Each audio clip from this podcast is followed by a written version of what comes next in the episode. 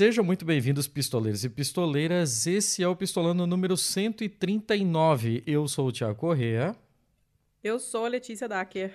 E dessa vez a gente veio aqui falar de um negócio que, para variar, vocês não faziam nem ideia de que existia. E sequer se existisse, que fosse uma treta. Porque quem diria, né, que esse país tem tretas? Olha só. Oh, então, tá, tem poucas, estava sentindo falta demais. Uh, como especialistas em nada somos, sempre contamos aqui com um convidado que seja especialista no assunto para nos ajudar a desbravar mais esse caminho. Então, seja muito bem-vindo, Silvio Luiz, e dê aí o seu, a sua apresentação. Pode passar o lápis, pode fazer do jeito que você achar melhor. Tá certo, pessoal. É uma honra estar aqui com vocês. Eu sou o Silvio Luiz, então, morador de Porto Alegre. Eu sou formado em engenharia mecânica, mestrado em engenharia de materiais. Uh, tenho uma experiência profissional aí, mais de 15 anos em semicondutores. Passei por uh, fábricas, uma fábrica planta piloto de células fotovoltaicas e há 10 anos trabalho com manutenção de semicondutores, então, que na empresa Ceitec. Oh. Torço para o Internacional de Porto Alegre, então, Porto Alegre é curiosa por ter dois times grandes, né? Então tem o Internacional e o Grêmio. Os dois são campeões da Libertadores, campeões mundiais, então tem muita rivalidade aqui no Sul. Show de bola. Uh, mas então, por que, que a gente precisa de uma pessoa com tanta expertise em supercondutores para o nosso episódio de hoje? A ideia é a seguinte: talvez, muito provavelmente, a grande maioria da nossa, da nossa audiência que eu ia falar da nossa população, como se fosse uma cidade. De onde você tirou isso? Mas vocês entenderam. A grande, a grande maioria da nossa audiência talvez não saiba, mas o Brasil tem uma fábrica nacional pública de semicondutores. Ou será que eu deveria dizer que tinha? E aí, Silvio, por onde que a gente começa a, a embrenhar nesse, nesse matagal aí para entender esse cenário todo? Olha, o Brasil ainda continua tendo uma fábrica de semicondutores. É, eu hoje sou representante de todos os funcionários, então nós temos uma associação onde eu presido essa associação. E vou contar para vocês aqui um pouquinho da história do Ceitec, como empresa pública Oba. de semicondutores. O Ceitec foi uma iniciativa de um uh, programa de Estado brasileiro para a industrialização. Esse programa ele uhum. começou na década de 90. Uh, ah, já tinham tido outros programas uh, que tinham tentado industrializar o país, mas acabou que, por, pelas questões governamentais, os programas não deram continuidade. E aí surgiu, no final dos anos 90, início dos anos 2000, uma, um desejo muito grande na, industrialização do país com a abertura do mercado. Uhum. Uh, foi buscado, então, através das universidades, a PUC do Rio Grande do Sul, a URGS, Universidade Federal do Rio Grande do Sul, e a Unicinos, uh, ela é, são conhecidas como excelentes formadoras de recursos humanos nas áreas de engenharia, física, química e tecnologia da informação. Tá? Também temos a Universidade de Pelotas, aí também é muito importante, a de Santa Maria. Então, essas cinco universidades, elas representam aí aproximadamente 70% da produção nacional de pesquisas relacionadas a, a chips e materiais uh, que vêm a ser, então, a tecnologia da informação mesmo, tá? Uhum. E o CEITEC, então, ele inicialmente ele surgiu dessa, dessa união das universidades com a Prefeitura de Porto Alegre, que buscava na época ser uma referência uh, nacional e mundial, um polo de atração então de investimentos para a área de semicondutores, devido à formação do capital humano. E se obteve então da, da Motorola, que era uma empresa naquela época que era uma empresa forte, uma fábrica que ela estaria desativando em, em, situada no Austin, em Texas. E, e, essa fábrica então foi doada para o Brasil. Bom, na, naquela época teve uma disputa para onde iriam os equipamentos, ficou entre São Paulo e Porto Alegre, e acabou sendo vitorioso aí a, a, a parte política de Porto Alegre, que conseguiu unir, então, a, o Estado do Rio Grande do Sul, a Prefeitura e o governo federal. Então, uh, o intuito era aproveitar aquela mão de obra que era formada no, nas universidades. Passou-se um tempo e precisavam ter uma sede, então, para construir a fábrica, um prédio, né, uma edificação, para colocar aqueles equipamentos que tinham sido doados da Motorola. E para fazer essa jogada, precisava ter recursos, aonde o Estado do Rio Grande do Sul, naquele momento, nem a Prefeitura de Porto Alegre eram capazes de suportar. E aí entrou o governo federal na jogada, que disse, não, eu vou, uh, ministro, uh, ministro Eduardo... Uh, agora me esqueci o sobrenome do ministro Eduardo, da, da Ciência e Tecnologia, ele, ele, ele bateu o pé dizendo que ele queria ter a fábrica né, então em Porto Alegre, e ela seria financiada pelo MCTI e pelo é, BNDES. Pois bem, então em 2009, o CEITEC ele ganha, ele antes era uma associação civil, e ele passa a ter então agora um CNPJ de empresa pública federal. E como empresa pública federal, ele tem uh, até o ano de 2012 uh, profissionais trabalhando de forma de contrato temporário. A obra fica pronta em uhum. 2012, então tem o concurso do, do, dos primeiros funcionários, que são admitidos em 2013, e entre 2012 e 2016, existe então a finalização, a interconexão daqueles equipamentos uh, na infraestrutura Fabril. Esses equipamentos que foram doados, eles eram de uma tecnologia que a gente chama uh, 36, 350 nanômetros, tá?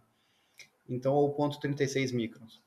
Essa tecnologia, ela permitia, naquela época, a fabricação de, um, de um, uma CPU de um computador, um processador uhum. de computador, um 386 ou um 486, tá? E ela era para ser, então, uma semente indutora para que essa fábrica ganhasse pessoas experientes, formasse mão de obra e recursos humanos experientes e que ela fosse sendo atualizada gradativamente e que outras empresas então viessem do entorno do, do CEITEC e pudessem então uh, atualizar a tecnologia, Sim. desenvolver ah, outras fábricas e outras demandas. O CEITEC acabou se especializando em uma tecnologia que a gente chama de RFID e ela está muito conectada com a internet das coisas, né? Os IoTs pela, pela justamente pela conexão, né, conectividade. Então, através de uma antena, tem um software e essa, essa antena, então, ela acaba sendo estimulada por um aparelho que tem uma bateria e eles acabam conversando, trocando informações. Os dispositivos que o Ceitec acabou se especializando inicialmente foram todos para demandas públicas. Então, o governo brasileiro tinha um projeto já na época da, da OS, né, que era antes da, da empresa pública, que era o, o chip do boi.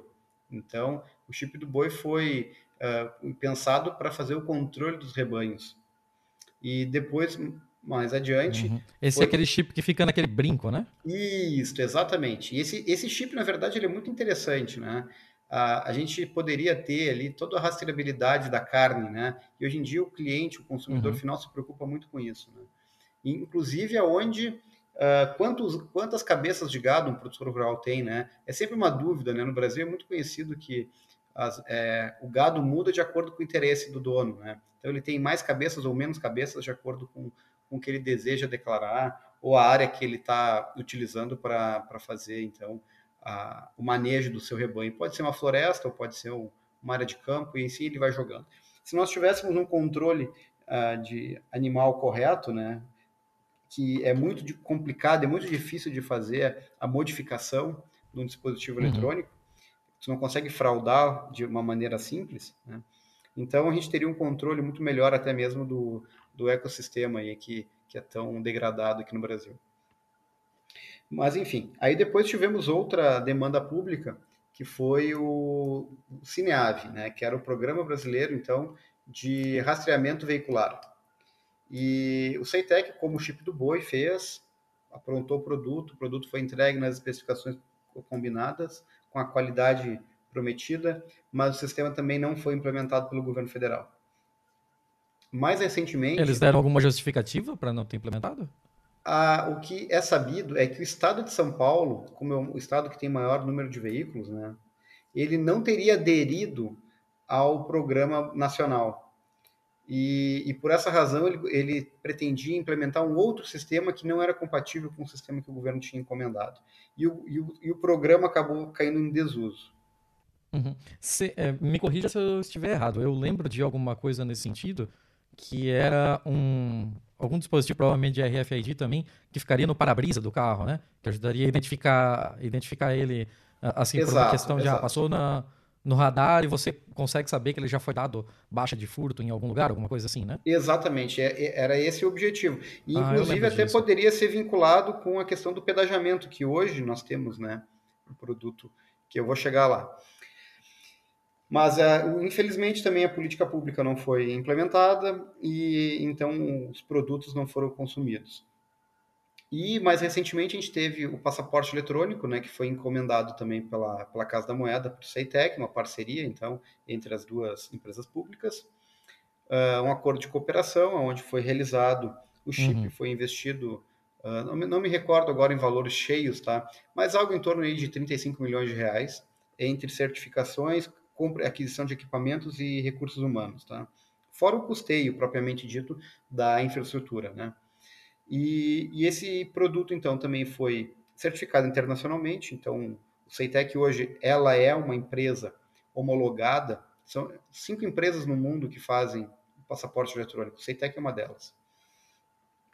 E, infelizmente, o, a Casa da Moeda nunca realizou a compra desse, desse chip por alegar que eles não teriam como manipular o chip e colocar na capa do passaporte. E para isso existe uma outra empresa chamada Fedrigoni, que fornece então para a Casa da Moeda, através de uma patente que ela fez, porque ela já fornecia o, papel que tem a característica lá da segurança, uhum. que tem a fita, que tem o fio, a especificação da gramatura, etc.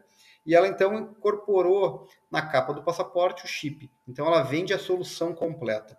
O que para nós, como produtores de, de chips, não fazia importância nenhuma. A gente poderia ter desenvolvido um outro parceiro que fizesse a encadernação. Então, desse chip na capa. Mas a Casa da Moeda nunca demonstrou interesse de compra, alegando que também não poderia comprar esse dispositivo, uma vez que já tinha patente com esse outro cliente dela, que é a Fedrigoni. Tá, mas é, deixa, deixa eu tentar entender um negócio, Silvio. É, vocês desenvolveram esse chip para os passaportes e tal, e aí depois a Casa da Moeda é, deu as suas justificativas ali para não ter aceitado. Mas então de, de que de que autarquia federal, de que de quem é que surge a demanda da fabricação desses desses chips? É, justamente não teria uma... de ter sido justamente por eles? Exato, é que foi um acordo celebrado entre as duas empresas, né? Mas foi um acordo do ponto de vista jurídico mal elaborado. Hum. E aonde a Casa da Moeda, então, ela não ficou com uma obrigação de encomendar e comprar do Ceitec. Foi feito todo o projeto sem uma, uma promessa, sem uma, uma, uma, um compromisso, né? não é promessa, um compromisso de compra. Tá? E depois, por motivos também que eu desconheço, uh, não, a compra de fato não foi realizada, alegando então questões técnicas. Mas questões técnicas, a gente tem os relatórios todos que comprovam que o chip responde às especificações, tem a dimensão que necessita, tem a certificação que necessita, tem, enfim, tudo que é técnico nós passamos, tá? Inclusive, o nosso chip ainda tem um diferencial do que é utilizado hoje pela população brasileira, né? Na, no passaporte eletrônico. Nosso chip ele é certificado tanto o hardware, que é o chip, quanto o software, que vai para fazer a personalização do, do chip. Uhum. O que a Casa da Moeda usa não é certificado o, software, é somente o chip. Então podem ocorrer ali furtos e falhas porque não existe uma certificação. Então são dados sensíveis dos brasileiros, né? Certo. Que estão na mão aí muitas vezes de empresas que a gente desconhece, né? Que podem fazer adulteração. É uma pena não utilizar isso. No meu ponto de vista, seria uma questão de segurança e soberania nacional. Mas o governo, né, como e a Casa da Moeda, a diretoria da Casa da Moeda nunca quis então uh, fazer realizar a compra. Então, depois dessas uh, inúmeras, essas três tentativas frustradas, né, de vendas públicas, existiram outras encomendas, né, também que de menor valor que, era a questão do, da, do chip da Hemobras, que era para cuidar, então, hemoderivados, então o tempo que o hemoderivado, quando a pessoa faz a doação sanguínea, fica na bolsa, temperatura de armazenamento, distribuição e etc. Ah, e isso nunca foi também implementado, até porque a empresa Hemobras, eu acho que ela também tem uma questão de estrutura que ela não foi finalizada até hoje. E ah, também tentamos desenvolver um rádio né, para comunicações do Exército, onde o hardware foi feito, então que era para fazer a, a, codificação, né, então da comunicação. Então é, um, é, é, uma coisa muito útil, né, ter um rádio codificado, então onde o seu inimigo não escuta a sua conversa, né, somente naquela frequência codificada, mas também não foi para frente o projeto. Tá? Isso aí ele, ele parou logo no início, não foi investido muito dinheiro nisso. E com essas tentativas frustradas de, de obter o mercado público, então, a, que a, o Ceitec se preparou para atender demandas privadas. Então, utilizou as expertises né, no, e conhecimentos na elaboração desses dispositivos e conseguiu emplacar, então, um chip para atender o mercado de pedágios brasileiros. Hoje, uh, uh, o Ceitec ele detém aproximadamente 60% do mercado brasileiro de pedágio, tá? que é o carro-chefe assim hoje do produto que ma tem maior valor agregado da Ceitec. Olha, esse é o chip daquele negocinho que você passa direto no pedágio? Exatamente. Tem exatamente. Um sensorzinho lá. Ah. Ele é um, um, chip variável, é, é uma variante do chip da, do, do Cineave, né? E com uma mescla do chip da, da Casa da Moeda, porque ali tem a questão da criptografia dos dados, a questão da cobrança do, do pedagiamento, enfim, que tem que ser eficiente, né, para não evitar as fraudes pra, e prejuízos para as companhias. E alguns estacionamentos também utilizam em shoppings e parques, enfim, é um sistema que funciona muito bem. A antena da Ceitec responde muito bem à, à velocidade, então tu consegue, uh, a gente não recomenda isso, mas os testes indicam que até 80 km por hora a cancela conseguiria responder, hum. fazer a abertura. Caraca, já estou imaginando a cena. É. e, e, ele funciona muito bem. E temos outros produtos que foram desenvolvidos também, como, a, por exemplo, a Vale do Rio Doce. Ela precisava de um produto para vagões, né, para cuidado ativo. Então, para saber se aquele o, embaixo do trilho tem uma madeira que se chama dormento, né? Uhum para saber se o dormento estava lá, se o dormento tinha sido roubado, se o trilho estava propriamente dito lá, se os, o, o, ativo dos vagões, então, sofria manutenção, os freios dos vagões estavam lá. Então, uma série de tags que eram colocadas e passavam uma antena e indicavam, então, o status daquilo ali, quando que tinha sido feita a última manutenção, inclusive a carga que aquele vagão transportava, né, para evitar que furtos também de cargas ocorressem. Esse foi um projeto que foi bem bacana, porque uhum. trabalhar com RFID numa, numa locomotiva não é algo muito simples, existem questões de vibração severas, né? Uh, o ambiente é inóspito também, então é, é uma, foi um desafio bem bacana que o Ceitec também conseguiu uh, desenvolver, vendeu para Vale do Rio Doce, e agora com essa questão da liquidação, o Ceitec também acabou paralisando né, as, suas, as suas vendas, praticamente. Mas uh, também temos uma, uma, patente que foi desenvolvida para o setor automotivo, né, em conjunto com a Pirelli. Então, o, a Pirelli uh, tinha uma necessidade de ter um dispositivo para fazer o controle dos pneus. Por uma questão de legislação, né, tem que recolher o pneu que produz. Uhum. E acaba, então, que se não tem esse controle, acaba tendo um prejuízo, porque acaba recolhendo o pneu da concorrência, o pneu que é falsificado, segunda linha, terceira linha, e aí fica tudo em cargo dessas uhum. grandes empresas. E como hum. os concorrentes já tinham uh, obtido um, um, um, tipo de tag para os pneus, o Ceitec ficou com uma missão de, de, de conseguir elaborar um tag para a zona mais complexa do pneu, que é a banda de pneu, que é a lateral, não é a banda de rodagem, mas que é aquela, aquele talão duro onde tem as espiras metálicas, que aquilo ali atrapalha muito a comunicação. Caramba! Em dois anos, o Ceitec conseguiu então desenvolver essa patente em conjunto com a Pirelli Uh, patente foi registrada e aceita tanto no Brasil quanto nos Estados Unidos.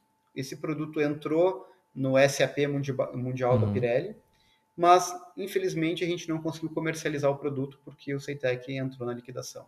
Então, uh, mais um, um, produto aí que poderíamos estar né, uh, exportando até mesmo para o mundo. E na área da saúde, em função da fábrica da Ceitec ter uma, uma linha, que nem eu comentei lá no início, que é 350 nanômetros, ela é um pouco incompatível com a tecnologia dos chips RFID. Tá?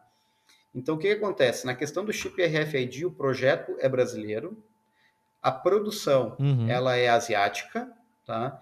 E esse chip, essa, esse, a lâmina de silício, ela retorna para o Brasil, onde é feito o beneficiamento, que é o afinamento, é o teste elétrico, o corte, o afinamento e corte, e depois novamente o teste e o encapsulamento, tá?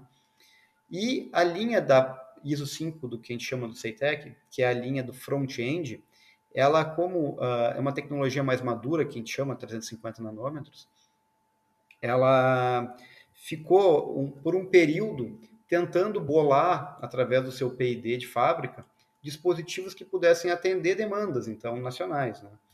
E aí o pessoal conseguiu, então, desenvolver chips para uh, voltados para a área da saúde, onde a gente consegue fazer, então, diagnósticos de doenças de forma muito rápida, né? Por exemplo, o teste do Covid-19, a gente poderia a gente desenvolver uma plataforma em conjunto com uma empresa e uma universidade, onde a gente conseguiu, então, o um mapa né, de resistir, dos dados elétricos que eram pretendidos, depois estava uma gota de sangue, uma amostra de saliva, e tu chegava numa resposta praticamente instantânea se o paciente estava ou não estava uh, infectado com o vírus. Né?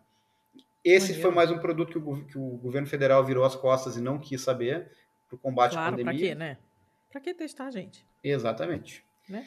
Uh, nós conseguimos também desenvolver uh, alguns produtos voltados para a área de análise sanguínea, que seriam então as, uh, os laboratórios que a gente chama é, na palma da mão, né? Que então tu, é, é, é, dispositivos microfluídicos. Então é como se fosse um MEMS, né? Uma micromáquina. Clica também, uma, coloca uma gotinha de sangue e é no dentro dos canais de microfluídica que são construídos junto do silício, tu separa esse sangue todo como se passasse por uma centrífuga, né, no laboratório. Só que isso tudo é instantâneo. E ali uhum. tu consegue fazer por um, um, um, contagem ótica, né, uma toda a questão de plaquetas, enfim, tu faz toda a análise sanguínea que o laboratório faria. Uh, também esses produtos não foram para frente, infelizmente. E uhum também de construirmos dispositivos uh, uh, voltados para sonda, sondas intracranianas, então, para desenvolvimento oh. e pesquisa com pessoas que perderam mobilidade, tem algumas a zona do cérebro afetada, né? Uh, e dispositivos optoeletrônicos e fotônicos, né?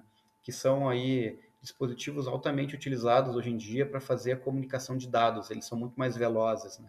Os computadores quânticos utilizam muito isso.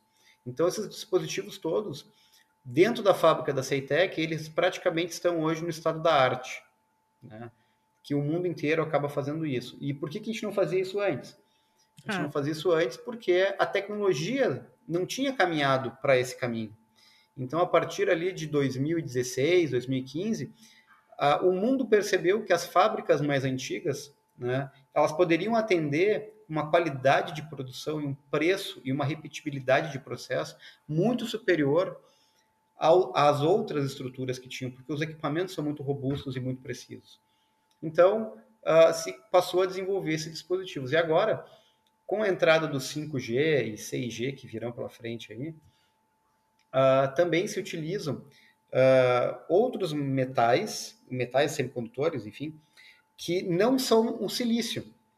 É, mas outros semicondutores, aonde a dimensão desses semicondutores, elas são dimensões muito semelhantes à que a fábrica da Ceitec tem. A estrutura que vai ser feita no, na, na, lâmina e a manipulação dessas lâminas é compatível com a tecnologia do Ceitec. Então, dispositivos de 5G a gente poderia fazer lá dentro, que abriria um outro leque de oportunidades.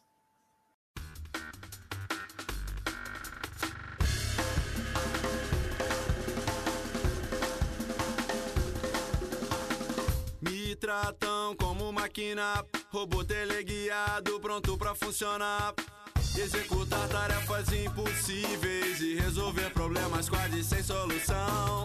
Mas eu já tenho os meus próprios problemas, não sou imune a vírus, falhas de sistema, ainda bem que eu não vim com defeito de fábrica. Não sei mais se sou homem ou máquina. Sim, isso foi meio que um, um golpe de sorte mesmo, né? Eu lembro que, assim, é, eu entrei na faculdade em 2011 e eu sou formado em análise e desenvolvimento de sistemas, né? Então, eu estou conseguindo acompanhar aqui tudo que você está falando. Inclusive, tudo que você falou aí, ou de alguma forma conversa ou comigo ou com a Letícia. a Letícia tem bastante expertise da área bastante. médica. Eu vou mais para essa parte de. Você. Ah, Letícia, não começa. não é o momento de ser, de ser humilde. E, e eu já trabalhei com a parte de, de segurança veicular e, e já trabalhei com a, com essa questão veicular também. Hoje trabalho com análise de dados. Então, tudo que você falou ali, eu, a, a, gente consegue ver alguma aplicação, seja numa área ou na outra. Você falou que a fábrica ficou pronta em 2012, certo? Então, todos esses projetos aí que você falou foram nos últimos nove anos? Exatamente, nos últimos nove Cara, é anos. É muita coisa. É muita coisa para nove anos. E é muita coisa, assim, é, realmente está da arte, né? Eu, eu, lembro que quando eu entrei na faculdade em 2011, é, você podia olhar para uma fábrica dessas de, de processadores é, de 350 nanômetros, né? Que é o, que é o equivalente do, do velho 386 de guerra, e você só conseguia pensar em um, em um software extremamente defasado, que seria basicamente você fazer uma oficina mecânica no Senai e encher de Voyage 86 para treinar o pessoal, né? Então, não, você ia estar tá aprendendo, mas ia estar tá aprendendo com algo muito defasado e tal. Mas a tecnologia veio levando a gente para esse lado, né? Em que a gente começou a, a ver que é, processadores de baixa capacidade, é, que tem um escalonamento enorme, né? De, você consegue é, fabricá-los em uma proporção absurda, é, teria uma série de outros usos, né? Eu acho que isso até foi, talvez, até um golpe de sorte mesmo. Mas aí, no meio disso tudo, começou um processo de liquidação da empresa. De como assim a gente tem uma empresa desse porte, a gente tem uma empresa com essa tecnologia que está conseguindo fazer coisas que, pô, com certeza tem empresa europeia invejando, e, e a gente resolve se livrar de uma empresa dessa. É, quando é que começou esse, esse papo? Como, como que se deu isso? Foi um estrangulamento do, do orçamento da empresa aos poucos? Foi um negócio que veio de uma hora para outra? Foi com esse governo maluco que a gente tá agora, que acorda um dia e resolve é, mudar a máquina? É, o que aconteceu foi o seguinte: no, uh, os órgãos de controle já vinham ah, questionando há um certo tempo a questão do, do faturamento da empresa. Tá? Então, na troca de governo que aconteceu ali entre o Temer e a, e a Dilma, né, a, o, o, o, cenário se começou a ficar, até mesmo com a Dilma, ali, o, cenário começou a ficar bem, comple, bem complexo. Né? A questão da crise financeira, naquela época, em 2015, né, nós tivemos, e, e as contas, então, da, do, da empresa começaram a ficar praticamente congeladas. Aí depois, na troca de governo, nós tivemos a, a, a, substituição, então, da diretoria técnica né, da, da, empresa e a nomeação, então, de novos uh, conselheiros e, e, presidentes.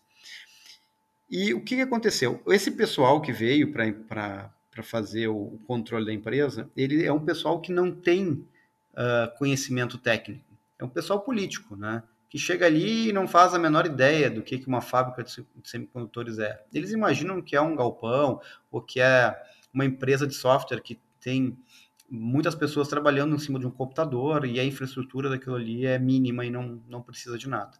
Então começaram a ocorrer inúmeros cortes no orçamento. E, os, e o orçamento então do Ceitec veio diminuindo. Como o Ceitec uh, é uma empresa nova, jovem, que teve o CNPJ em 2009 e o, os primeiros concursados em 2013, nós estamos falando aí de um curtíssimo espaço de tempo, né? E essas pessoas, então, não entendiam como aquilo ali acontecia. E os órgãos de controle, que era a CGU, apontavam lá que o CEITEC, então, tinha, uh, era altamente dependente, que não conseguia cumprir o plano de, uh, de gestão e metas que tinham sido proposto, e etc.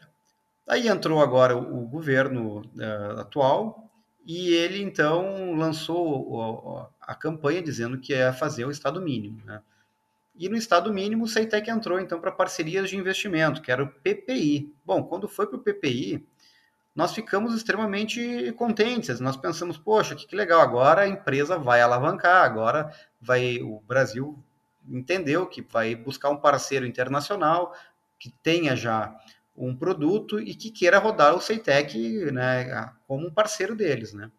Mas, na verdade, o estudo do PPI foi um estudo totalmente direcionado para o encerramento da empresa. Então já tinha o desejo de liquidar a empresa. Tanto é que na terceira reunião do PPI, a, o, o, um membro do conselho administrativo da empresa, que, é o, que era o José Luiz Guimarães, que ele era da Secretaria de Desestatização, ele já disse: não, nós já estudamos tudo que tinha a respeito dessa empresa, essa empresa é um erro, ela existia, e nós vamos liquidar. Aí alguém deve ter dito para ele que, como era muito recente aquela, aquelas reuniões, né, eles deveriam uh, prosseguir nas conversas.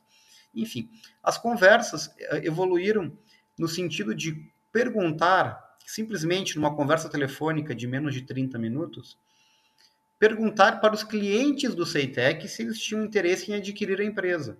Obviamente que quem produz uh, uma antena não, não entende de uma fábrica de chips, né? Ou uma Pirelli que produz pneu não entende de uma fábrica de chips. Claro, não dá para saber E- tudo. e a- né? As coisas são especializadas. Exato, e obviamente que não teve interesse. Então, por essas empresas que eram clientes do Ceitec ou parceiros do Ceitec. E, e até mesmo porque o custo da manu- da- de, de manutenção daquele prédio, né, é, que é um complexo industrial que necessita ter energia elétrica, o ar lá dentro é um ar muito puro, dentro das salas limpas, né, é mais limpo que uma, uma sala cirúrgica. Ah, então, tudo isso custa muito caro. Se tu não tem um produto que tu está vendendo, ele fica muito caro mesmo, né? E o objetivo do governo era, então, suspender os investimentos daquilo ali. Desconhecendo, tecnicamente, o que, que poderia ser feito lá dentro. Porque se pensava sempre lá no, no produto do RFID. O produto do RFID, ele, de fato, ele não precisava ter aquela infraestrutura que o Ceitec tem. Ele precisava ter as pessoas. E uma parte da infraestrutura que a gente chama de back-end, mas o front-end não. Mas o front-end abre um outro leque de oportunidades que o governo jamais entendeu. E os, e, e os diretores da Ceitec também jamais entenderam. E agora, nessa campanha que, o, que o Ceitec tem, então, quando o Ceitec entrou no PND, a associação que era a da qual eu presido hoje, era uma associação recreativa, a gente não tinha, então, o menor intuito de fazer política ou entrar na justiça para defender o Ceitec. Nós começamos a Sim. a nos apropriar mais da empresa, verificando o plano de negócios, verificando clientes, conversando com as pessoas, descobrindo soluções técnicas, aproximando a empresa mesmo entre os colaboradores e, e enxergando as oportunidades que tinha. Ah, conseguimos uma boa ah, ah, parte de publicidade, então, no- nos meios de comunicação. Os centros de pesquisas, todos brasileiros aí, que trabalham com semicondutores, vieram nos procurar, dizendo que desconheciam que nós tinha, o Brasil tinha aquela infraestrutura, estavam es- extremamente impressionados com aquela capacidade técnica que nós Caramba. tínhamos, e que eles têm interesse, sim, em desenvolver os seus produtos conosco. Então, e isso trouxe empresas privadas que têm a mesma visão. E, e fora o setor automotivo, né? Que eu estou deixando o setor automotivo de lado, porque o Sim. setor automotivo Que é, que é um assunto todo, todo Exatamente, o separado, setor né? automotivo cabe dentro do Ceitec tranquilamente alguns produtos, né? Ah, e aí, como nós não temos a questão assim de, de poder da, de decisório de dentro da empresa, Uhum. porque nós- hoje nós temos um liquidante, né? E ele já demitiu praticamente todos os times ah, de ah, pesquisadores, né? Tanto da área de desenho industrial quanto da área de fabricação. Hoje o que nós temos na empresa é um grupo de pessoas ligadas à equipe da liquidação que trabalha na parte documental, então para liquidar a empresa, e um outro grupo de pessoas que são mantenedores da, da infraestrutura, né? São pessoas ligadas à área fabril ou da parte que cuida então da, da manutenção predial. E é isso, então está resumido. Mas mesmo assim, esse pequeno grupo, com a ajuda de, de- dos colegas que foram demitidos, ainda conseguiu elevar o faturamento da empresa no ano de 2021 para 26 milhões. Caraca. O ano passado tinha sido 14, esse ano foi 26. Tá? E, e, e, a, e, a, e a exponencial, ela está aumentando. A gente estava pegando o início da curva exponencial de faturamento, que era um, o esperado da própria empresa. Então, ela estava atingindo a sua maturidade. Até o próprio PPI, quando fez o estudo recomendando a liquidação societária da empresa, eles colocaram no mapa dizendo que no pior cenário, em 2028, ela, ela atingiria o equilíbrio, né, o break-even. E em 2024, no melhor cenário. E com esse faturamento do ano de 2021, a gente está encolhendo ainda mais esse, esse, cenário realista que eles preveram de 2024. Então, poderia ser em 2023. Então, a empresa é muito, é muito próspera, né? Uh, obviamente, agora a gente vai ficar paralisado, né? Porque não tem como comprar insumos, não tem mais recursos humanos, né? Para continuar a produção. Mas nós ali respondemos com, uma, uma um forte uh, faturamento e o mercado ele se posicionou dessa maneira. É um mercado que cresceu muito. Então, é deste faturamento para fora, né? E se a gente conseguir reverter a liquidação, vai ser uma, uma, uma briga depois de busca né, de clientes, de confiança do mercado, uh, tentar atrair as pessoas de volta, né? Porque muitos dos colaboradores uh, tra estão trabalhando já para empresas estrangeiras, mesmo que em solo nacional, e outros saíram do Brasil mesmo. Além do que, estamos falando de tecnologia, né? Tipo, estar parado já é ficar defasado. Exato. Isso, uh, eu quando entrei em contato com a Aceitec, é, para fazer esse episódio, né, com a Associação dos Colaboradores da Ceitec, é, marcaram depois a gente num artigo do, do é, ai meu Deus, do brasilianista, né? E falando de todo, explicando a situação toda, como é que a gente, como é que essa, esse fechamento é péssimo uhum. pra gente e tal. E um dos problemas era exatamente esse, o fato que como não tem outras outros lugares para essas uhum. para essas pessoas que têm esse, esse conhecimento super específico, super avançado, não tem outra, outro lugar para elas trabalharem, né? Quem é especializado numa coisa dessa vai trabalhar onde? Já que não há outras fábricas desse tipo no Brasil. Então esse pessoal vai acabar indo embora. A gente vai perder né, esse, esse, esse pessoal que já trabalha com isso e que tem esse conhecimento especializado. E depois, para recuperar isso, é muito difícil, inclusive pelo que você é, é, tinha falado, porque até o Thiago comentou, né, quando você disse o tempo que que, que vocês levaram para desenvolver todas essas coisas, o Thiago ficou boladaço, porque levou pouco tempo, né? Porque, em geral, é uma coisa que tem uma curva de aprendizado muito longa, você tem que treinar pessoas numa coisa muito específica, leva um tempo enorme. Então, você perder todo esse investimento, inclusive de tempo, de treinamento, de transmissão de tecnologia, de conhecimento, é um, é um, é um desperdício absurdo. E você não consegue recuperar isso de uma hora para outra. Você vai levar um tempo, né? É diferente de você, sei lá, ah, tive que demitir meu cozinheiro, mas arruma outro, né? Não é uma coisa hiper, hiper, mega especializada que você que você não encontra outros, né? Você precisa de alguém para cortar cebola na cozinha, é muito mais fácil do que você achar alguém que trabalhe com supercondutores há 15 anos, como é o seu caso, né? Exatamente. É, é, um, é um cenário muito duro, assim, para quem é pesquisador. O Ceitec chegou em 2000 e 19, a gente fez um gráfico, uma, um gráfico de pizza ali para verificar as pessoas com cursos de pós-graduação e tal. 61% dos colaboradores tinham ou mestrado, doutorado ou um pós-doutorado. Então é, é, um índice bem elevado, né? E os outros tinham ali duas faculdades, ou eram técnicos, ou era uma faculdade só. Mas era, é era um grupo, um capacidade, um capital humano muito elevado. E o governo é, dizendo que a, o CEITEC iria ser substituído a sua política pública por uma organização social, ele, ele não se preocupou em reter as pessoas. Na primeira oportunidade que ele pôde demitir, o liquidante pegou e demitiu as pessoas. Então, assim, se era para ser preservado o capital humano, então teria, teria sido o caminho inverso, né? Primeiro a gente abre a organização social, a gente contrata as pessoas do CEITEC, e aí depois a gente entra na, na, na curva lá de liquidação da empresa. Né? Mas isso não foi feito, porque não existe o interesse deste governo em continuar investindo em educação e pesquisa e desenvolvimento. É lamentável. Não? Silvio, no, no período, assim, no auge do Ceitec, quantos funcionários ela tinha? O Ceitec chegou a ter uma época 202, 203 funcionários, depois a SEST, que é a secretaria né, do, de controle da, da, da, economia, ela recomendou que no estatuto do CEITEC não pode superar 200, então tinham certo. 190 funcionários. E, e incluindo os cargos comissionados, né, de CCs, presidente, diretor. Então, é um grupo, uma empresa bem enxuta, né? Uhum, muito, muito enxuta. Que coisa, cara. E sobre essa coisa dos números também, eu estava fuçando aqui, preparando artigos para pauta e tal, e aí eu estava lendo é, um artigo da Folha, tá tudo na pauta, gente, vocês já sabem, todos os artigos estão todos lá, é, de 20 de setembro desse ano, e o título da matéria é Nova fábrica de chips na Europa só precisa de 10 operários. Porque é uma, uma planta totalmente automatizada, enquanto que fábricas tradicionais atingiriam 140 trabalhadores, como número essa só tem 10, porque é tudo automatizado e tal, né?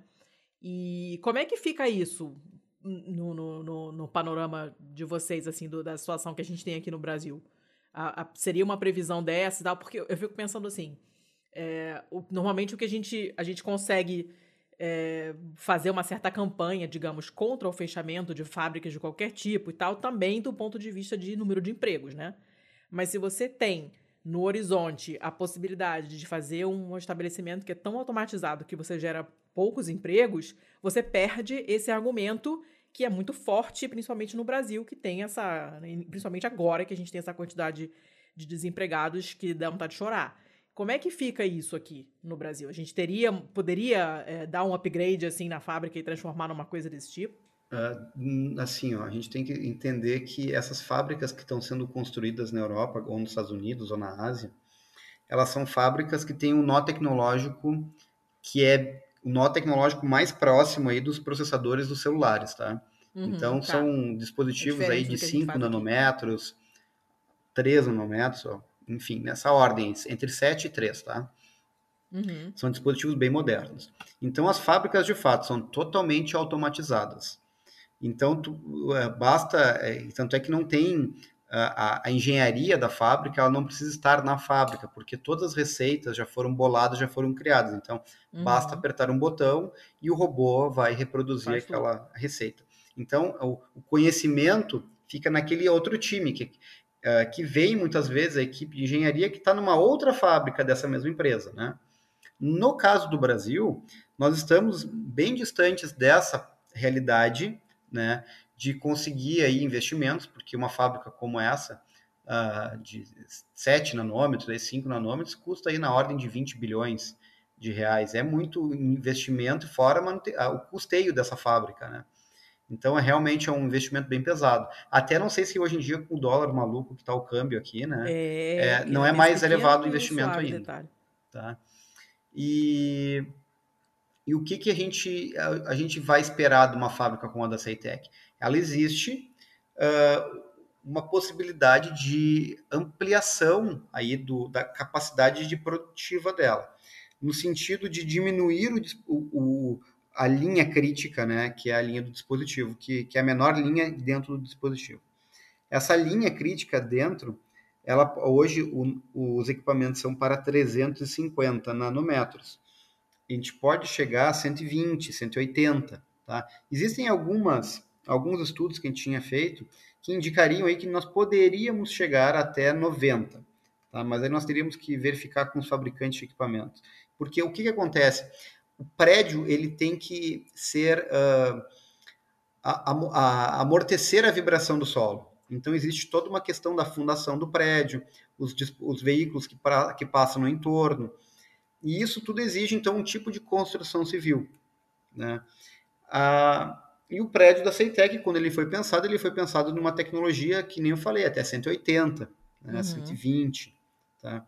Mas não impediria de nós abrirmos um anexo, um outro prédio feito novo, para receber esse tipo de equipamento, né? E fazer uma expansão da sala limpa. Tá? Porque não são todas as etapas do, do, processo de semicondutores que necessitam passar por essa etapa mais crítica, que é a menor. E, mas a parte de automação da fábrica, e essa eu acho que é mais assim remota ainda de acontecer dentro dessa fábrica da Ceitec, porque exigiria todo um projeto de, de automação né, da, dos equipamentos. Tem equipamentos, inclusive, que nem são em linha. Né? A gente teria uma dificuldade ali de arranjo físico, teria que verificar, é, repensar na engenharia de, de, de dos equipamentos, na forma como eles estão montados. E como nós estamos ainda engatinhando nesse segmento da, da, da microeletrônica e nanoeletrônica, uh, nós precisaríamos que o CEITEC fosse um verdadeiro laboratório hoje, aberto para os ICTs, aberto para as empresas, uh, para poder então desenvolver e, uhum. seus produtos. E para desenvolver produtos precisa de pessoas, porque não é simples, não é apertar um botão e sair uhum. rodando uma receita. São inúmeras interações para verificar qual é a melhor camada de deposição, qual é o melhor filme antirreflexivo, qual é o melhor filme isolante, o que, que é compatível com o que, qual é a melhor profundidade de corrosão, qual é o melhor uh, layout que vai ter. Então, é, exigiria uma rodada de engenharia ali muito boa e depois a toda a equipe de testes, né, para verificar se, os, se, o, se, o, dispositivo vai funcionar como foi pensado em projetar, e, e, pensado em, em, em funcionar e também fazer as edições, que a gente tem um equipamento que a gente chama de FIB, né, que ele tem um feixe de fluoreto de xenônio que ele consegue corroer então os dispositivos e fazer ali o, a, o plug que, de tungstênio, que é o que é a via metálica entre uma camada e outra, que a gente consegue fazer a edição aí de alguns produtos. Então exige todo um time de engenharia voltado que eu acho que o, o Brasil hoje ele precisa disso, né?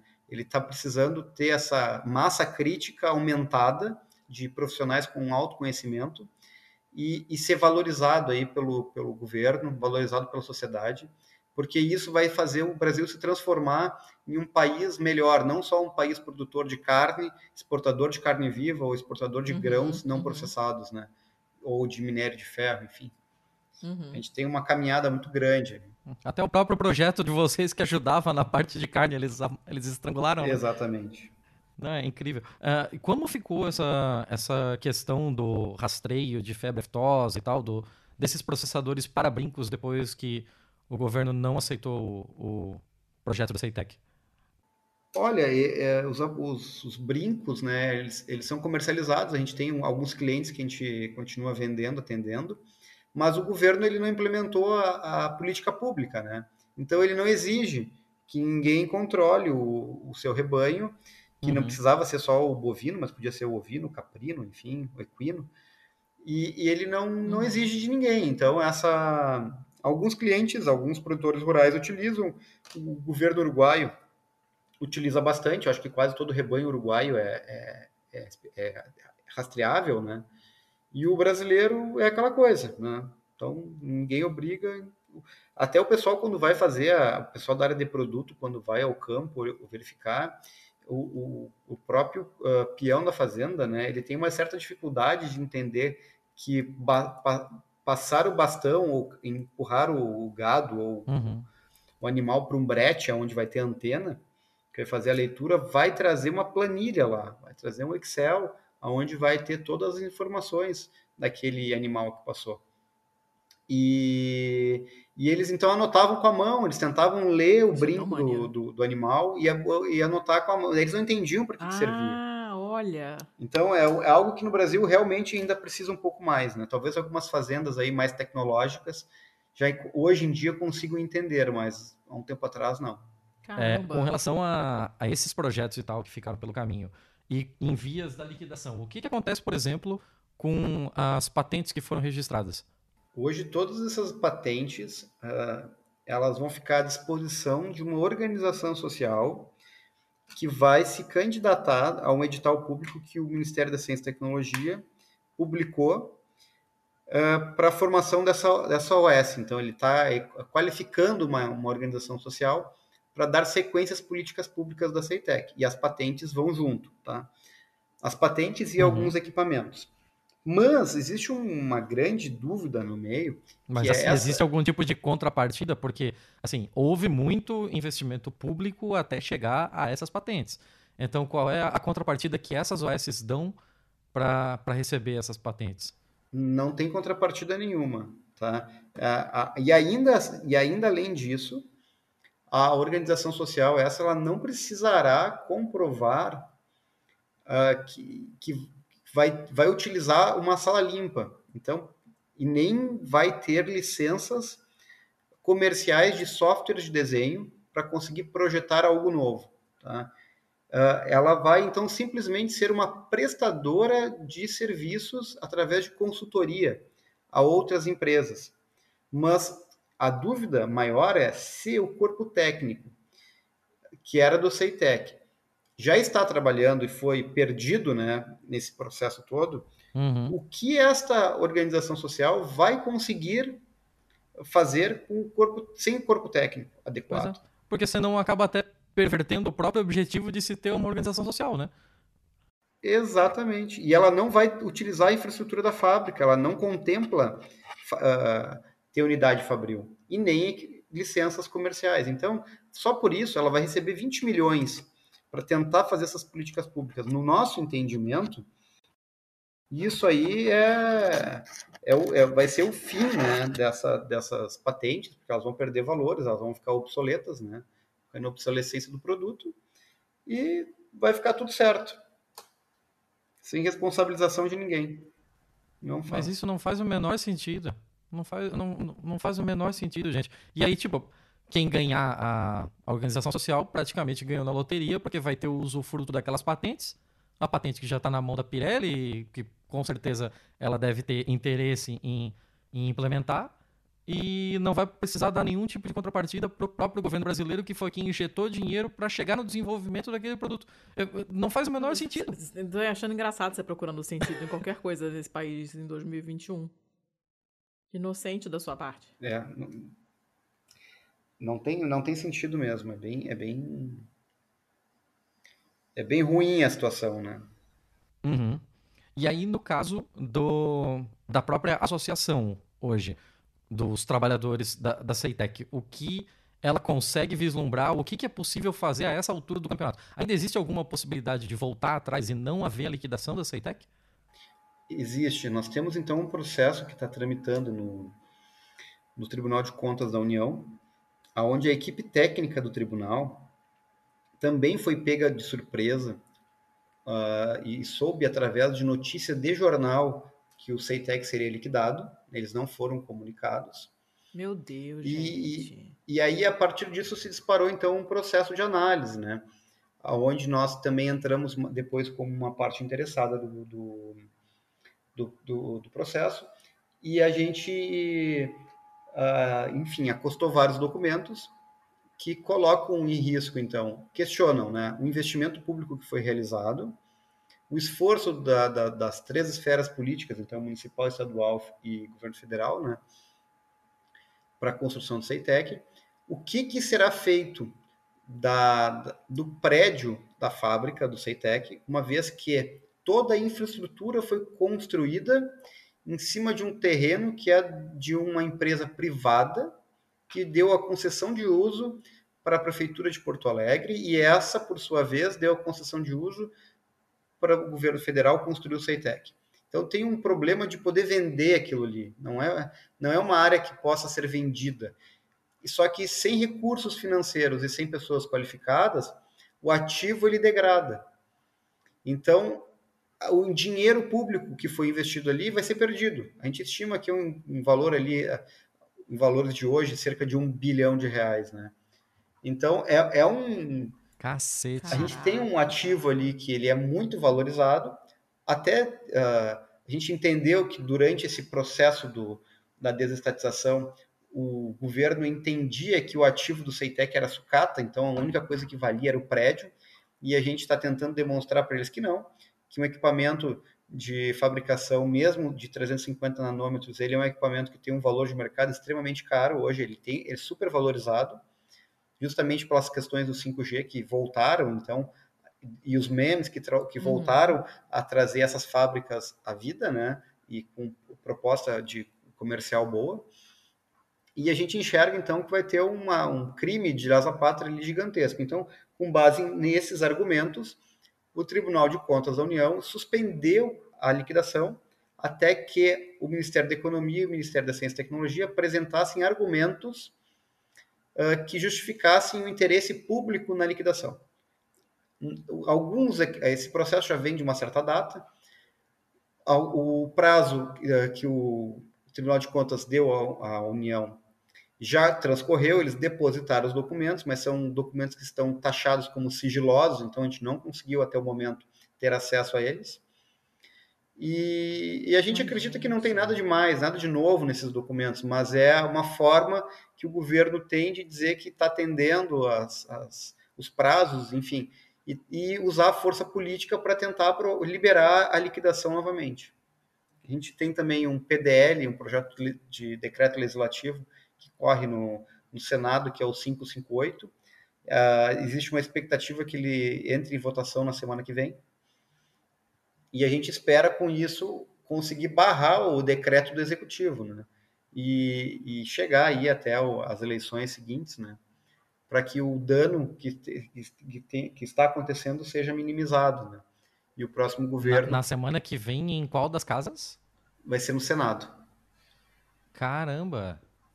É. Nossa. Então a gente timing tá... pra gente tá falando sobre isso. Uhum. É. A gente teve ontem uma, uma, um, uma audiência pública aqui na Assembleia do Estado do Rio Grande do Sul. A gente está pedindo ajuda para o governo estadual, para o governo municipal, mas uh, a, o entendimento das duas casas né, é de que a, a, o governo atual ele é um governo privatista, é o Eduardo Leite, aqui do PSDB, e, ah, o, e nós temos na prefeitura o Sebastião Melo, que é do MDB. Então, mesmo o MDB, que é um centro, né, ele está jogando com a onda do politicamente interessante hoje, que é ser privatista. Né?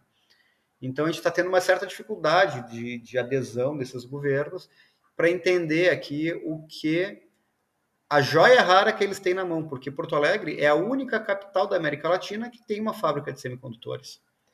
E, e a, o Porto Alegre está atraindo o ano que atraiu já para o ano que vem uma feira que é a Salt Meet, que vai ser então uma feira de tecnologia. Daí a, gente, a pauta justamente de ontem era essa, era como que o governo do estado e o governo do município vão até a Europa, até a Espanha, atrair uma uma, empre... uma, uma feira mundial de tecnologia se tá fe... estão fechando, liquidando, deixando liquidar, né, a sua única empresa de semicondutores da América Latina. Então não é coerente uma coisa com a outra, né? Mas eu, uhum. quanto a isso, eles ficam me olhando com uma cara assim, o que, que esse louco tá falando? ah. tá, é, tá, muito difícil ser sensato hoje é. em dia. Olha.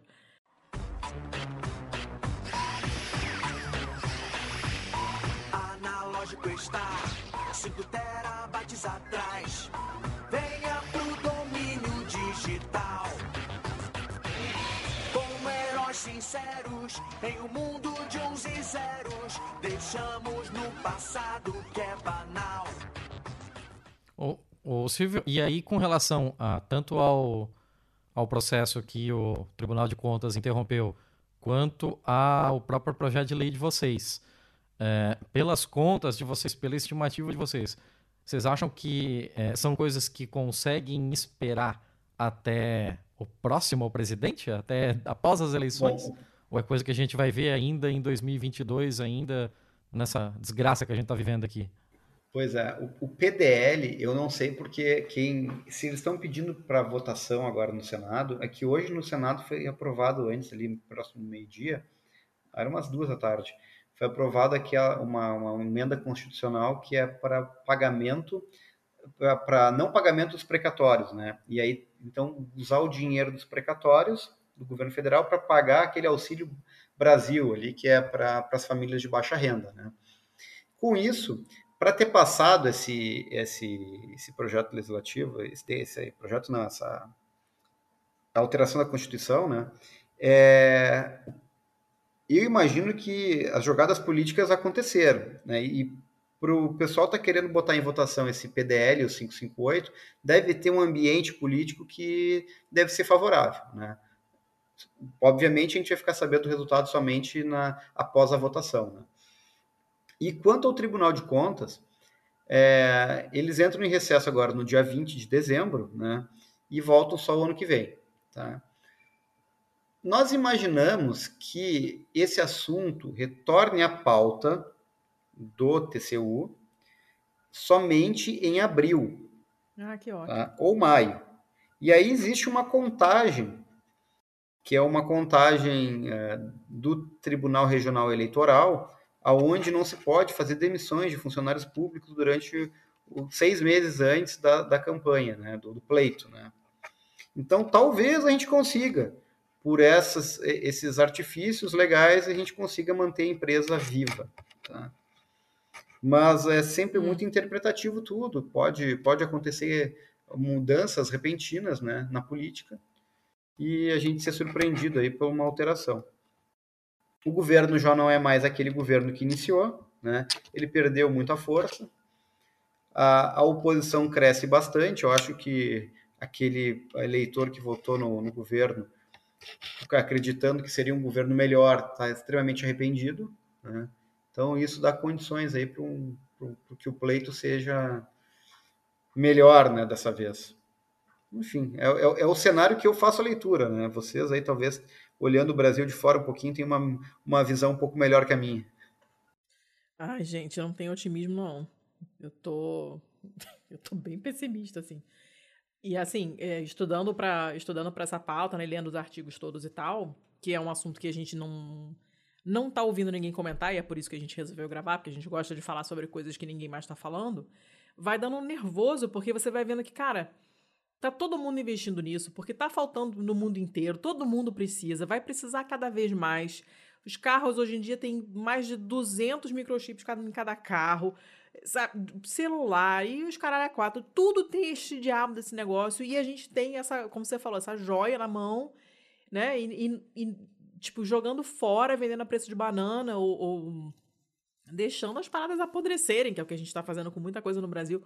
Vai dando um desespero e, e eu não consigo nem imaginar vocês que têm esse tempo todo de, de dedicação a um negócio super específico, interessante pra caramba, né? Que, pô, é um, é um negócio que para o Brasil é interessantíssimo, porque na América, como você falou, na América Latina não tem mais ninguém, e pelo que eu vi, na, no hemisfério sul não tem mais nenhuma Porra, no hemisfério, não, não mesmo na Austrália Latina. Então, não cara, tem? um negócio Caralho. espetacular, super necessário. Não, a Austrália tem fábrica de semicondutores, a Austrália tem. É, a Austrália tem. O que ela não tem é, o, é o, a certificação do passaporte. Ah, então o artigo estava errado. Mas é um negócio muito foda. E você vê essas coisas todas desmontando e tal. Eu não consigo nem imaginar o, o nervoso de, de, de, vocês que trabalham diretamente com isso, sinceramente. Eu fico nervoso só de ouvir. E, enfim, aí tava lendo outras coisas aqui e tinha uma tinha um artigo sobre é, nióbio, que teoricamente entra nessa coisa dos, dos supercondutores também, não sei o quê. Rola isso ou, ou eu entendi errado? O que, o que na verdade, é, esses, é, o nióbio, eu também eu conheço relativamente pouco sobre o nióbio, mas ele é um material, sim, que, uh, que tem um, uma visão aí de que é, é, pode ser um semicondutor uhum. que vai trazer benefícios, então vai trazer outros tipos de dispositivos, né? Só que o nióbio, tem, a gente tem que lembrar que o nióbio ele vai ser um dispositivo que vai ser incorporado a um substrato de silício até o dia de nós termos uma lâmina, né, um wafer que a gente diz de nióbio, isso vai demorar muito tempo ainda. Então, é muito mais provável que seja feita uma camada ali de epitaxia, um crescimento epitaxial em cima de um, uma célula de silício, e aí tu vai processar ele uh, normalmente como se processaria, né? Obviamente ele vai ter um processo, uma receita toda nova, mas ele vai permitir, talvez, que se uhum. trabalhe com faixas de tensões mais elevadas, enfim. Mas é isso, assim, não, não é algo que vai revolucionar a, o semicondutor, pode ser, mas a forma de fabricação não. Então, e é muito mais provável que sejam feitos dispositivos pequenos, como a fábrica da Ceitec trabalha, lâminas de 200 milímetros. Justamente pela complexidade que é tu criar uma camada epitaxial em cima de uma lâmina muito grande, né? Tu acaba perdendo a uniformidade. Coisa, que coisa high-tech. Nossa, eu sou eu sou de, de humanos por dentro, de biomédicas por fora. A, é, a, camada epitaxial que eu tô falando é, é como se tu estivesse colocando um átomo de nióbio do lado do outro, tá? E isso tu vai fazendo e tu vai orientando. Aí tu vai colocar lá a, como é que tu imagina que a, que é a tua melhor orientação cristalina, da rede cristalina que está sendo criada, para ter o teu dispositivo, né? Semicondutor depois. Então tu vai colocar a bolinha do lado de bolinha e assim tu vai, vai depositando em cima de um substrato que é extremamente limpo, que é o uhum. silício, no fim das contas, que é a base da, do, da, da eletrônica hoje mundial. Os outros metais também trabalham dessa maneira. Se muitas vezes se utiliza um semicondutor uhum. conhecido, que é o silício, e se deposita outras camadas de outros materiais em cima. Caramba, é muito específico.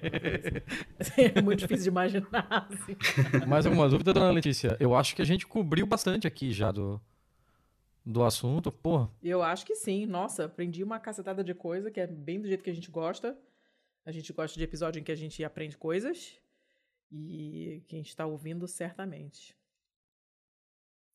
Isso, pois é, esqueci de mencionar. Sim, sim. Conversou com um episódio nosso recente do 5G, né? A gente teve aí um episódio que falamos bastante também, de uma visão bastante técnica da, do 5G e as duas coisas conversam. Ficou, ficou bem complementar, inclusive. Quem está ouvindo esse daqui e não ouviu de 5G, eu recomendo que. Já tá, tá errado, já começa Que já tá sai errado. emendando um no outro, né? Mas podemos ir fechando então? Mais alguma dúvida? Podemos, seu Thiago. Eu tô plenamente satisfeita. Vou prestar muita atenção quando eu estiver editando para ouvir de novo e entender melhor o que talvez eu não tenha pescado durante o papo, porque essa realmente não é a minha praia. Eu tenho. Aqui nós temos, ô, ô Silvia, a gente tem dificuldades assim complementares, entende? eu tenho dificuldades tecnológicas e o seu Thiago tem as dificuldades biológicas. Então, quando um fala, o outro fica, é? E aí eu preciso, eu preciso ouvir novamente para entender melhor ainda. Mas eu adorei o papo, ficou muito legal. Acho que o pessoal Ah, que bom que também. vocês gostaram, que bom que eu consegui atender aí a, a demanda de vocês. Ó, a gente dá muita sorte, porque. é, Só, não só sorte, né? Habilidade na escolha dos convidados, porque a gente escolhe muito bem, modéstia à parte. Nossos convidados são sempre ultra didáticos e o pessoal adora e me manda beijos e abraços. Fala, quero casar com um convidado e coisa maravilhosa. E eu tenho certeza que esse vai ser assim também, porque gostei, aprendi um monte de coisa, ficou legal. Falando em ditatismo dos convidados e tal, Silvio, tem alguma coisa que talvez fosse interessante ainda passar por esse panorama da Ceitec que a gente acabou ainda não falando sobre, só para deixar assim no ar? Eu acho que o que a gente pode abordar é, é, é fazer o questionamento, né? Se é- o Brasil ele quer é, se transformar num país novamente industrializado, né? Então ele tem que investir maciçamente em semicondutores. E, e aí entra a dúvida que eu tenho. Então, se a liquidação ela avançar, o que, que vai ser feito daquela infraestrutura, né? Vai se perder? Esses ah, profissionais aí que foram formados em um país de terceiro mundo vão estar subsidiando o mercado internacional do primeiro mundo? É, é uma coisa que na minha cabeça não fecha muito bem, né? É, é bem isso, é como se a gente estivesse dando formação ah, acadêmica para pessoas que vão trabalhar fora, né? Isso aí não, não bandeja, fecha. né? Dinheiro público, Uhum. com muito suor, aí a gente sabe as dificuldades que o brasileiro passa e aqui dentro não tem mercado de trabalho, né? Então, deixo essa dúvida aí para o pessoal que está nos ouvindo. É, o problema é que quando a gente fala assim, ah, se o, se o governo quiser, a gente- o governo não quer, né? O problema é esse, né? É, ele não quer. É. Cara, uma última pergunta, é, só porque eu sou daquele, eu sou daquele defensor de que as pessoas passam a se interessar muito mais por um tema, por um assunto, por alguma coisa assim, quando elas conseguem não só conhecer sobre o que se trata, mas também se colocar naquela posição, né? Então, eu acho que os, os melhores retratos que se faz da, sei lá, de um museu sobre a colonização é justamente aquele um que fala sobre como era a vida do escravo, como, onde ele dormia, como ele era tratado, etc. É, Para que o pessoal ganhe ainda mais é, sangue no olho, mais gana para defender a Ceitec, tem alguma forma de, de contato, alguma forma de conhecer, de visitar o Parque Fabril, qualquer coisa nesse sentido? Site, blog, como é que faz? Nós temos então o, o Twitter né, da ACC Tech, então é arroba Tech. Tem o site que é um accitech.com Uhum. e o YouTube também. é, eu posso encaminhar para vocês até os links aqui para Uhum. disponibilizar. Não, Acho que é mais fácil. Manda, manda que eu boto aqui pro pessoal. que nesses no, no, no blog nosso, nosso site, ele tem muita informação. Então tem os vídeos, tem o pessoal da política que nos apoia, tem vários infográficos, a lição de produtos que o Ceitec desenvolveu. Enfim, tem, tem um material bem vasto ali para leitura, tá? Eu, eu recomendo, eu recomendo. Maravilha. E quem sabe, né, alguém que passou a conhecer a luta de vocês a partir do nosso episódio aqui, entra em contato para a gente poder levar a palavra mais longe ainda, né? Perfeito, olha, todos serão bem-vindos. A gente está sempre ah, disponível para fazer qualquer tipo de, de resposta, né, ou ah, explanação de conhecimento. A gente tem ah, recebido muitas demandas universitárias, então, para fazer algum tipo de palestra Uhum. sobre semicondutores. Ah, que legal. A gente tem a- a- algumas equipes aí que já são especializadas nisso, então a gente sempre tenta orientar o pessoal Que aí a bacana. conversar e, e é bem bacana, o pessoal gosta muito. Que maneiro. Se alguém da nossa audiência aqui entrar em contato conosco sobre alguma dúvida que teve sobre o episódio, a gente vai te mandar um zap. Perfeito, pode mandar o zap, não tem problema nenhum. Show de bola. Colocamos no próximo episódio, quem sabe.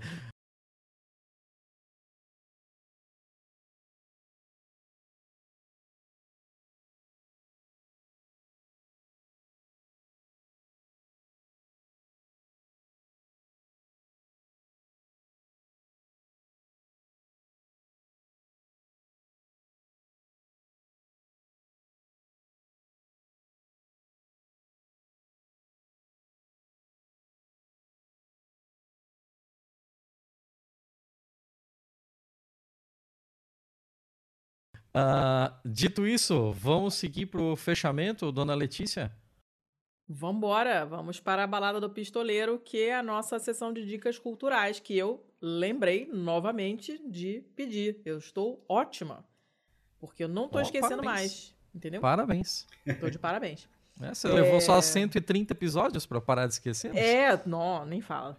Vamos passar por essa Eu, vou ficar jogando isso na sua cara o tempo todo, você sabe. Mas vamos lá. Você não pode falar nada, porque quem, quem tem o trabalho todo sou eu de, de ir lá falar, o mínimo que eu posso fazer pra compensar e esquecer alguma coisa. É, eu não tenho dica, não, cara. Eu tô desdicada hoje. Eu vou, eu vou pensar aqui enquanto vocês falam. Vai você primeiro, Você- então. Tá bom, tá bom. Vamos deixar o Silvio por último, já que daí ele ganha um tempinho também pra pensar em alguma coisa. Cara, eu vou. Esse é o nosso primeiro episódio depois da minha viagem, né? Então eu estou oficialmente em terras lisboetas é, para o próximo, pra próximo período aqui, pelo menos mais uns dois meses por aqui. No caminho para cá, eu sou daqueles que não consegue dormir em viagem, né? Então passei 10 horas no avião é, fritando é, e consumi tudo que tinha para se consumir de filmes e da central multimídia daquele desgraçado daquele avião. Ah, e então vou aproveitar o, o caso para deixar como dica o terceiro filme. Aliás, eu vi o terceiro filme da trilogia no avião, mas eu vou deixar como dica toda a trilogia do da, da sequência de porradaria é, frenética e sem nenhum tipo de neurônio para te atrapalhar, que é a, o nosso amiguinho. Ô, cacete, esqueci o nome do cara. Como é que é o nome do cara? Ô, porra! Aquela porradaria. John Wick, caralho. John Wick, John Wick. Porra! Eu, eu assisti. Eu assisti o terceiro no, no avião. Já tinha visto os outros dois em outras oportunidades. e assim, ele é o tipo de série que você tem que ver na sequência. Porque, tipo, o primeiro filme Ah, é exatamente onde Wick é acaba o bom. segundo. E ele tem, ele tem esse negocinho de que você tem que pegar essa, essa construção do, do personagem. O, o nome do terceiro é Parabellum. É, já dá pra imaginar o porquê, né? Por conta da, do ditado Hum. em latim lá. É, se quer paz, prepare-se para a guerra, né? E acho que é isso, né? Não, não lembro. Eu, ah, sei lá, eu tô. Se não for, agora é isso. Não vou ficar preocupado pro- procurando por isso. Mas eu vou deixar aí, deixar aí toda a série. A série é, é maneira, é negócio assim pra quando você tá cansado numa sexta-feira à noite, e você não quer raciocinar, você quer só esquecer todas aqueles todos aqueles aquelas notícias ruins que você teve durante a semana, esquecer o trabalho, esquecer a porra toda e ver só porradaria. É só tiroteio, é só correria, não tem nenhuma cena feliz, é só isso. É o meu tipo de filme, você sabe. Tá, né? Sei. Tá, tô botando aqui na pauta pro pessoal. O pessoal já conhece, só eu que não vi esse filme. Todo mundo já viu, menos eu. Tô botando aqui. É, Mais alguma dica? Ou só essa? Não, eu vou deixar só essa, né? Vamos economizar dica, porque eu tô de férias e assim, eu não tô consumindo tanta É verdade, coisa assim pra, pra poder ficar esbanjando dica. Só digo que em 2022, teoricamente, é, final do ano que vem, teremos o John Wick 4. Já tô esperando. Ó, ansiosamente. Tá. Silvio, manda a sua, sua dica ou suas dicas aí, então. Bom, pessoal, eu pensei aqui, né? Como eu sou do sul aqui, eu vou, eu não sei de que exatamente qual região do Brasil vocês são, Mas eu. Olha, eu sou do Rio, o Thiago é de Joinville. Eu vou dar uma, uma dica aqui do, do, do churrasco, né? Mas não o churrasco aquele tradicional gaúcho. Vou dar uma outra, um churrasco mais, mais light, assim. É, Recomendo o pessoal passar no açougue, pedir para o açougueiro cortar aquela costela de tira bem fina, assim, pedir uma parte, uma costela do dianteiro, né? Faz, pedir para o açougueiro passar a serra e tirar um dedinho, assim, no máximo de espessura, tá? A costela tem que ser uma costela meio gordinha, de preferência um, um, um gado angus aí. Ou um black Hum. angus é melhor ainda. Ah, e colocar numa grelha, uma temperatura, porque eu sei que vocês aí não devem ter espeto, né? Então, colocar numa grelha, né, com uma temperatura ali de preferência. Uma outra dificuldade que vocês vão ter é conseguir é lenha, né? Uma lenha de eucalipto, ou uma, Ah, uma outra lenha para dar aquela defumada, aquele gostinho na carne. Hum, E enquanto rapaz. isso, preparar aquele que vocês também têm aí, que é o cogumelo porcine, né? Que eu acho que deve estar entrando na Hum, época do cogumelo de vocês aí nossa. já. Cogumelo porcine, ele dá no início do inverno. Então É tu demais. pega aquele cogumelo grande, fresco. ah, ele deve pesar aí uns 400, 500 gramas cada cogumelo, no mínimo. Carai. E Quase tira... botando um cogumelo desse na capa do episódio pra pegar a cabeça das pessoas. Porque ele, ele é bonitão. É, tem que tirar o talo embaixo, né? Pode utilizar ele para refogar, para fazer salada ou para fazer ele refogado com alguma outra coisa. Tira a parte toda dos esporos que vão ficar na parte do, do cogumelo embaixo, de preferência quanto mais novo melhor, né? Porque ele tem menos essa, essa camada de esporos e menos poroso ele é e mais sabor ele tem. Coloca um queijo por cima, um gorgonzola ali para dar um saborzinho, um provolone, um queijo que se derreta, pode ser até um lanche mesmo, e coloca junto pra, na churrasqueira para grelhar. Olha, fica um Caraca. espetáculo. Fica um espetáculo. Essa é uma, uma receita gastronômica que eu costumo fazer muito aqui no, no sul, mas é, tem que ser só nessa época do, do nosso inverno, aqui, que começa ali por junho, julho. Né? Então, a- a- onde eu moro aqui, tem uma, uma plantação de pinheiros, né, de pinos, e, os, e embaixo da flor dos, do- dos, dos galinhos do pinos é que dá esse cogumelo porcine. Ele foi, provavelmente, esse, esses cogumelos, esses pinheiros aqui que eu tenho foram importados da Europa e devem ter trazido os espólios junto, né? Dos esporos, desculpa, do, do, do, Aham. o cogumelo ele se reproduziu. E se o clima aqui de onde eu moro é um clima parecido, então quando entra no inverno eles vêm a, a, a, ele cresce muito rápido.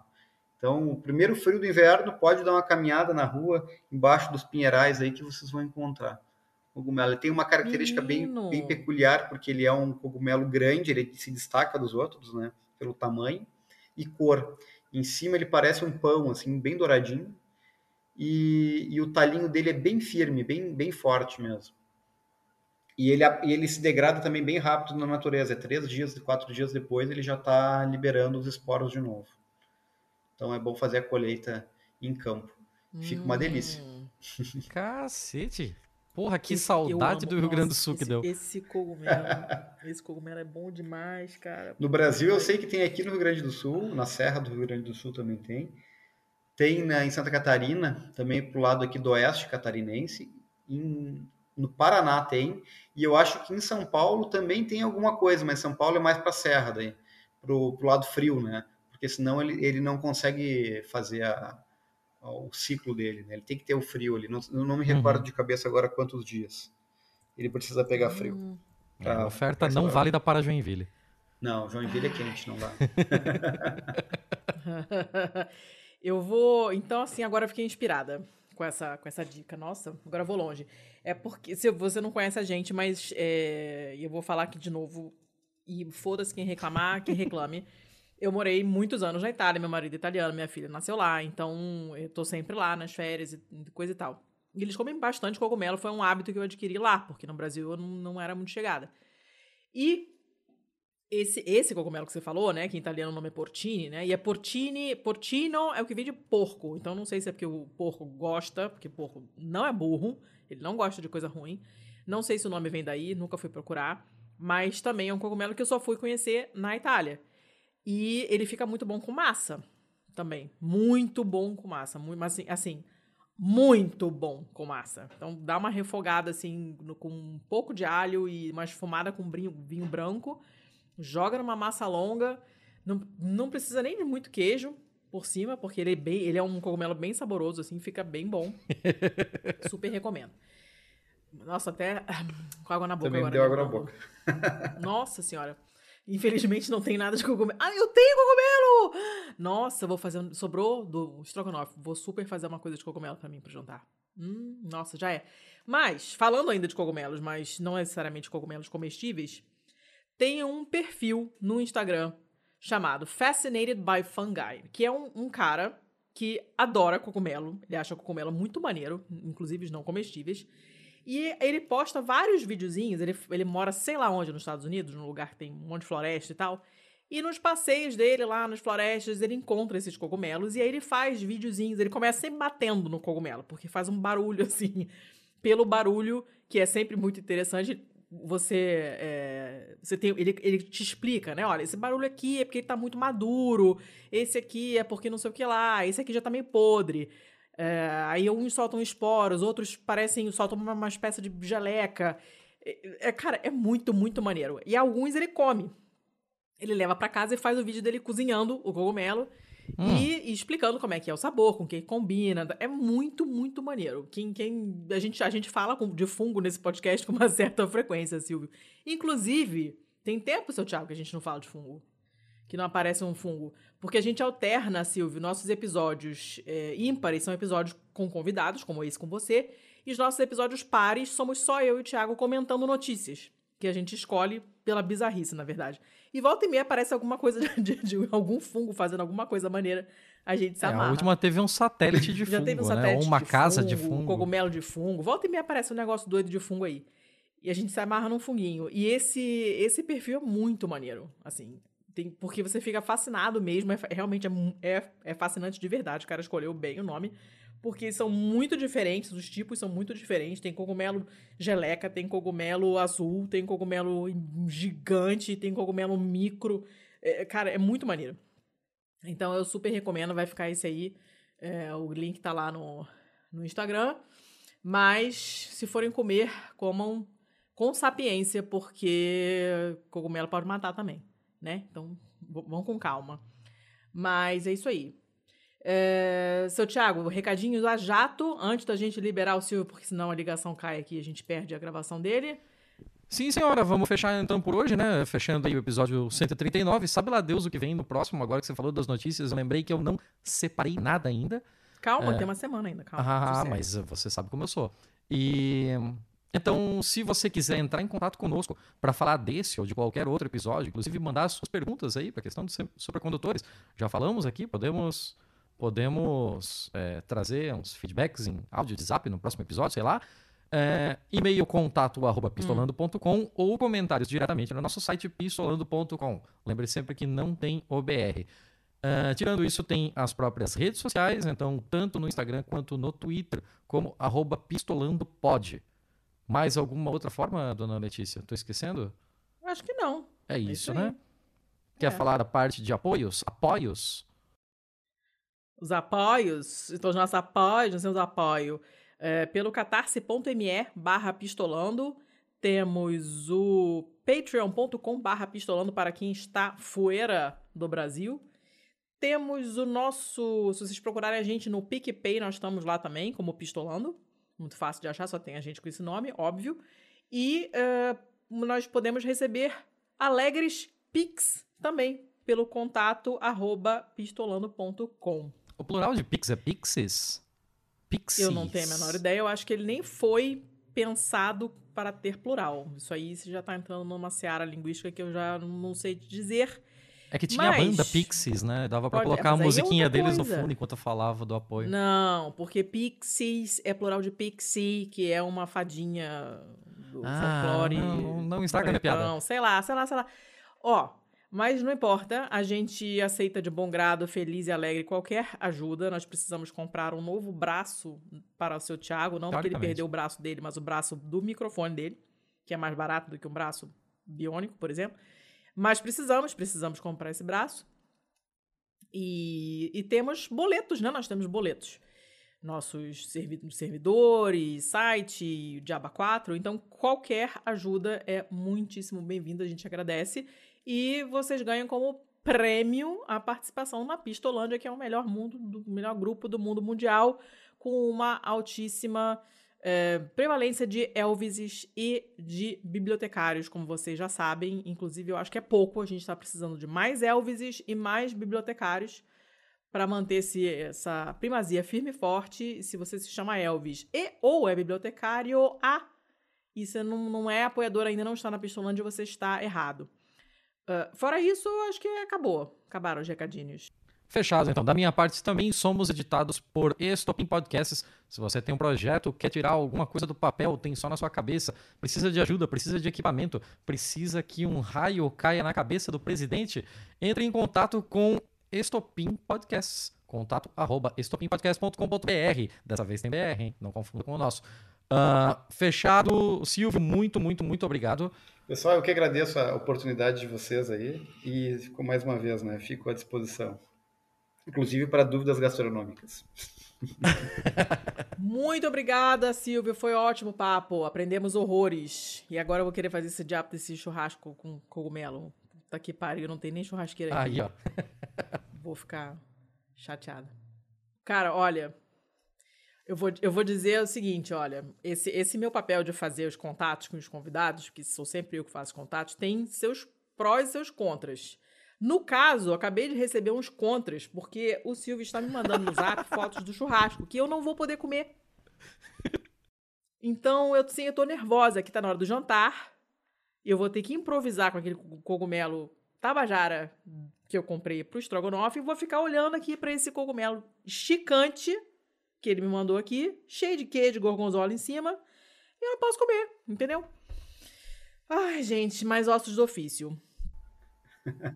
Já viu que é curioso que toda vez que vem um gaúcho aqui, ele fala de alguma comida?